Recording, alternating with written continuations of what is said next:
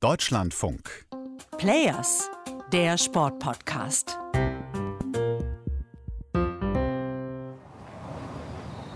Der Frühling ist da in Deutschland. Sonne pur, 16 Grad Anfang März, zumindest hier in Köln. Da hatte ich jetzt auch mal Lust, aus diesem dunklen Studio rauszugehen, ein bisschen in die Natur und die Sonne genießen. Raphael Spät hier. Hi.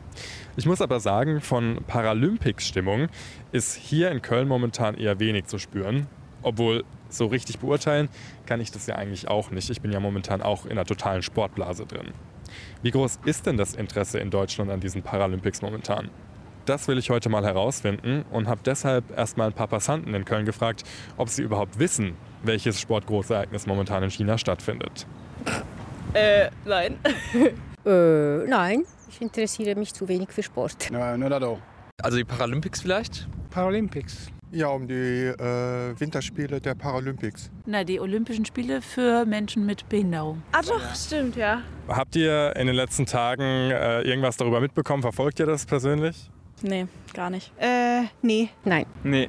I don't follow it at all, but I don't follow Olympics at all either, so I'm not really into sports. Äh, teilweise, ja, kurz. Ich schaue mir in den Ta äh, Tagesschau oder so die Ergebnisse an und lese was in der Zeitung, aber wenig. Ich habe bei Sportstudio, glaube ich, über YouTube ein paar Zusammenfassungen gesehen, aber sonst nicht.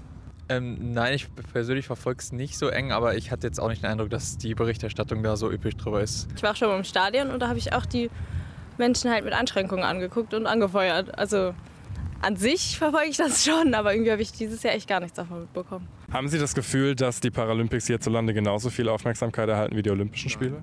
Nein. Den Eindruck habe ich nicht. Nein. Nein.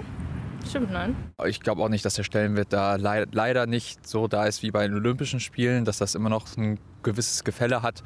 Ähm, ich glaube, das gesellschaftliche Bewusstsein ist einfach noch nicht so da dafür, dass das wirklich auch absoluter Spitzensport ist.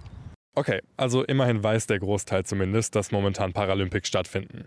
Die Begeisterung, die hält sich aber trotzdem in Grenzen. Klar, das war jetzt auch keine empirische Studie, die ich durchgeführt habe, aber es gibt auch Umfragen, die genau das momentan auch bestätigen. Diese Paralympics, die sind in der deutschen Öffentlichkeit eher nicht so präsent.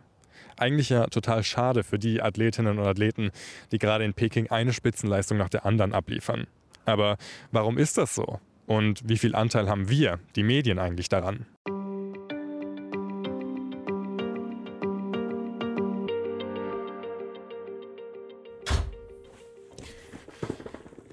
So, ich bin wieder zurück im Studio und Erstmal klar, natürlich ist auch mir bewusst, dass man diese Paralympics nicht so wirklich mit dem vergleichen kann, was noch vor ein paar Monaten bei den Olympischen Spielen an Aufmerksamkeit da war. Dieser russische Angriffskrieg, er überschattet momentan einfach alles. Auch mein erster Blick nach dem Aufwachen geht immer direkt auf das, was die Nacht über in der Ukraine los war. Aber dieser Krieg ist nicht der einzige Faktor für das geringe Interesse momentan.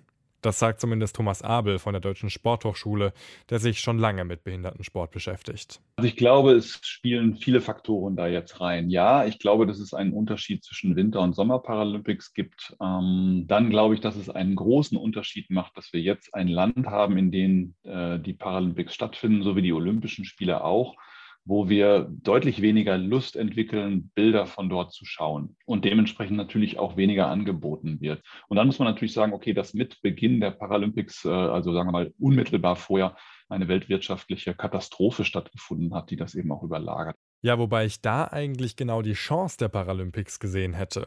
So kitschig das klingt, die Erfolge der ukrainischen Athletinnen und Athleten bei diesen Winterspielen hätten ein Signal senden können, finde ich. Mich hat das zumindest extrem berührt, als die ukrainischen Sportlerinnen und Sportler nach ihren Goldmedaillen darüber sprechen, wie schwer die Situation momentan für sie ist und wie stolz sie sind, ihr Land zu repräsentieren. Wir haben ja in einer der letzten Players-Folgen auch darüber gesprochen. Aber die Erfolge der Ukrainer scheinen hier in Deutschland medial gar nicht wirklich präsent zu sein. Auch bei den Leuten auf der Straße kam das kein einziges Mal zu Wort. Dafür verantwortlich sind aber nicht nur die Medien, meint Medienforscher Christoph Bertling. Ich denke erstmal, dass es ein fatales ähm, Signal war, dass man Belarus und, und Russland dann nicht sofort ausgeschlossen hat. Vielleicht erinnert ihr euch noch. Das IPC, also das Internationale Paralympische Komitee, wollte ja belarussische und russische Athletinnen zuerst noch starten lassen. weil man als unpolitische Organisation ja nicht parteiisch handeln darf. Christoph Bertling hat mir auch erklärt, weshalb dieses Signal so fatal war. Die Paralympics sind nämlich, anders als die Olympischen Spiele, nicht aus der Idee des friedlichen Wettstreits der Völker von Pierre de Coubertin entstanden, sondern nach dem Zweiten Weltkrieg, um vor allem den Kriegsversehrten wieder den Einstieg ins gesellschaftliche Leben zu erleichtern. Die Paralympics haben also ein humanitäres Erbe, das noch viel stärker ist als bei den Olympischen Spielen. Das werden natürlich die wenigsten Leute auf der Straße in der Öffentlichkeit wissen, aber ich glaube, dass man ein sehr feines Gefühl dafür hat, ob ein Sportevent genau dafür eben auch stehen kann oder ob es sich dann auch ähm, in Teilen dann tatsächlich auch abgelöst hat und dann eine Unterhaltungsindustrie geworden ist. Da muss man sich, glaube ich, schon nochmal schütteln und dieses äh, Signal und dann die Kriegszeiten, ähm, dann ist es sehr schwierig, ähm, das einfach loszulösen lösen und, und einfach zu feiern. So hatte ich das noch gar nicht betrachtet. Meine These wäre eigentlich gewesen, dass das schlechte Image des IOC und der olympischen Bewegung in diesen Zeiten auf die Paralympics abfärbt.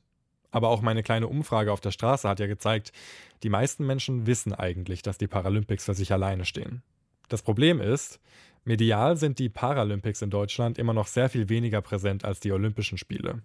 Das bedauert auch eine, die schon oft bei Paralympics dabei war und dabei auch sehr erfolgreich. Anna Schaffelhuber, siebenmalige Goldmedaillengewinnerin und bei diesen Spielen ARD-Expertin. Ich habe die erste Paralympics-Zeit ja noch zu Hause äh, miterlebt und war da am Anfang, wenn ich ganz ehrlich bin, so ganz keine Idee enttäuscht und dachte mir, ähm, ja, ich hätte mir einfach schon gewünscht, dass es vielleicht noch ein bisschen präsenter ist, ähm, genauso wie es eben vielleicht auch mit Olympia war. Aber trotzdem, ich finde, ähm, die, die Sendezeit, die wir haben und das, was wir nach draußen transportieren, finde ich qualitativ ist sehr, sehr hochwertig und ähm, da freut es mich, dass wir einfach diese Botschaft in die Gesellschaft tragen und ähm, da sind wir insgesamt auf auf einem guten Weg. Und da stimmen ihr die beiden Wissenschaftler auch zu. Die Qualität der Berichterstattung über den Parasport in Deutschland hat in den letzten Jahren extrem zugenommen. Thomas Abel, übrigens Professor für paralympischen Sport, findet es beeindruckend, sowohl was Bild Materialien anbetrifft, als auch was die Reportagen anbetrifft. Also eine viel größere Kompetenz auf allen Seiten. Dadurch ist das spannend, das zu sehen. Das ist schon messbar, was in den zehn, letzten zehn Jahren passiert ist, ist grandios. Äh, da ist viel ähm, auf den Weg gebracht worden. Aber jetzt, aktuell, ähm, ist es vollkommen überlagert. Und das tut mir sehr leid für diejenigen, die da selber gerade ihren Sport betreiben. Wenn man morgens den Fernseher anschaltet, dann sieht man nämlich nicht wie vor vier Wochen noch Sport am laufenden Band, oftmals bis zu zwölf Stunden am Tag, sondern da sieht man hauptsächlich Kriegsbilder aus der Ukraine. Und dann vielleicht mal ab 9 Uhr für ein oder zwei Stunden Paralympics, wenn die meisten Live-Wettbewerbe und Medaillenentscheidungen eh schon längst vorbei sind.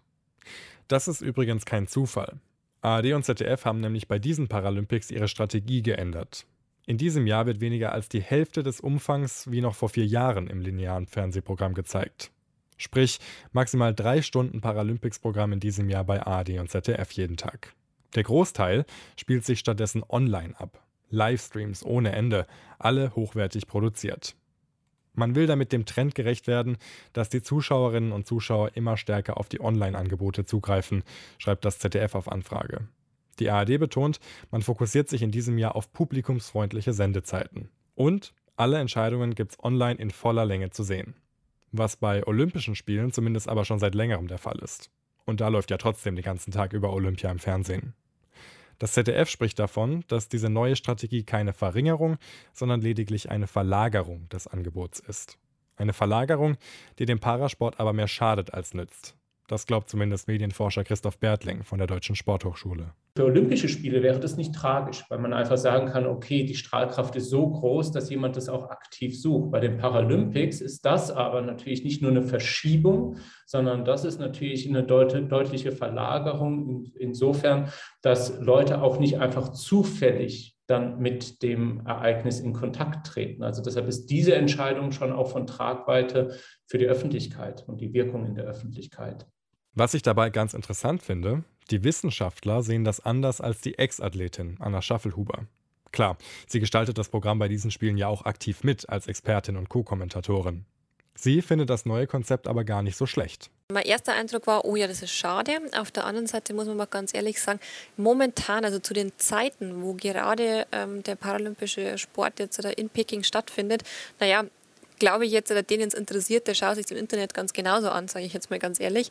Da finde ich es tatsächlich eher besser, wenn man sagt, man bereitet das Ganze qualitativ hochwertig auf, so wie es momentan passiert, und zeigt dann aber wirklich den Sport zu sehr guten Sendezeiten. Ähm, das finde ich insgesamt ähm, einen richtigen Weg. Ich würde mir vielleicht das eine oder andere nur wünschen, vielleicht können wir es nur ein kleines bisschen öfter nur irgendwo platzieren. Das finde ich ganz gut, aber insgesamt ähm, finde ich jetzt diese Grundidee nicht komplett falsch.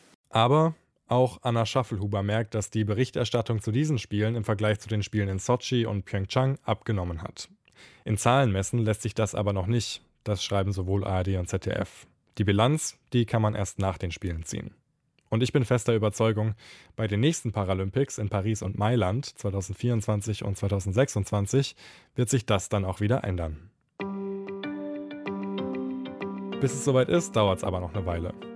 Und natürlich wird es auch Aufgabe der Medien sein, den Parasport in dieser Zeit genauso aktiv weiter zu begleiten, damit auch der Behindertensport in Deutschland eben nicht nur auf die Paralympics und das IPC angewiesen ist, das ja nicht gerade klüger agiert als das IOC, wie wir jetzt gelernt haben.